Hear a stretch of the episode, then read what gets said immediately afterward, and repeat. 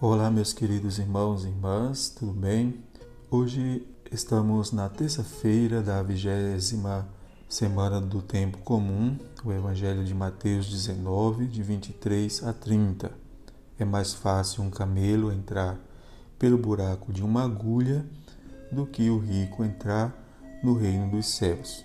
Para completar a narração do encontro de Jesus com o homem rico que havíamos ouvido ontem, Jesus resume sua catequese sobre esse episódio dizendo que os ricos entram com muita dificuldade no reino dos céus, os ricos facilmente ficam dominados pelos bens e sua confiança é depositada no que possui, no prestígio e no poder que as riquezas oferecem. Por isso, dificilmente os que possuem muitos bens conseguem ter um coração desapegado, que confiem profundamente em Deus, que dependem completamente dele e que sejam capazes de pensar sinceramente na felicidade dos outros. E somente quando temos essas atitudes de dependência e de generosidade podemos experimentar o que significa estar dentro do reino de Deus. Porque Deus não reina na idolatria das riquezas e nos corações que só pensam em si mesmos. Os discípulos reagem dizendo: Então quem pode se salvar? Fica claro que não estavam se referindo ao abandono das riquezas, porque eles eram pobres e haviam deixado tudo, mas à dificuldade de apresentar sua vida por completo diante de Deus. Jesus responde dizendo que isso não é possível apenas pelas forças humanas, mas graças à ação de Deus nos corações.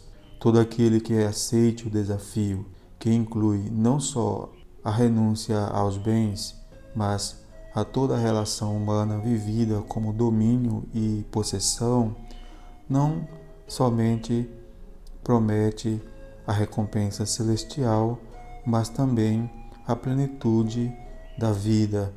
Mas essa atitude não é apenas a partir da ordem do domínio, mas da felicidade, da realização humana. Na mentalidade da época de Jesus, pessoas ricas eram consideradas favorecidas por Deus. Ora, se é difícil para um rico entrar no reino dos céus, quem então conseguirá salvar-se? Deus pode inspirar e mover o rico a distribuir seus recursos de modo mais igualitário, contribuindo assim para a significativa transformação social. Deus torna possível a salvação para os que assumem as exigências do reino, no qual os ricos não exploram os pobres. Quanto aos discípulos, que se despojaram de tudo para seguir o Mestre, o que obterão? Não falta nessa pergunta um pouquinho de interesse. Que vantagens esse novo modo de vida oferece? Jesus não os ilude, não lhes faltará o suficiente nesta vida com um acréscimo. Seus fiéis seguidores participarão com ele da abundância do reino de Deus que hoje possamos compreender verdadeiramente qual é o valor da nossa vida, o valor das coisas diante de Deus. Louvado seja nosso Senhor Jesus Cristo.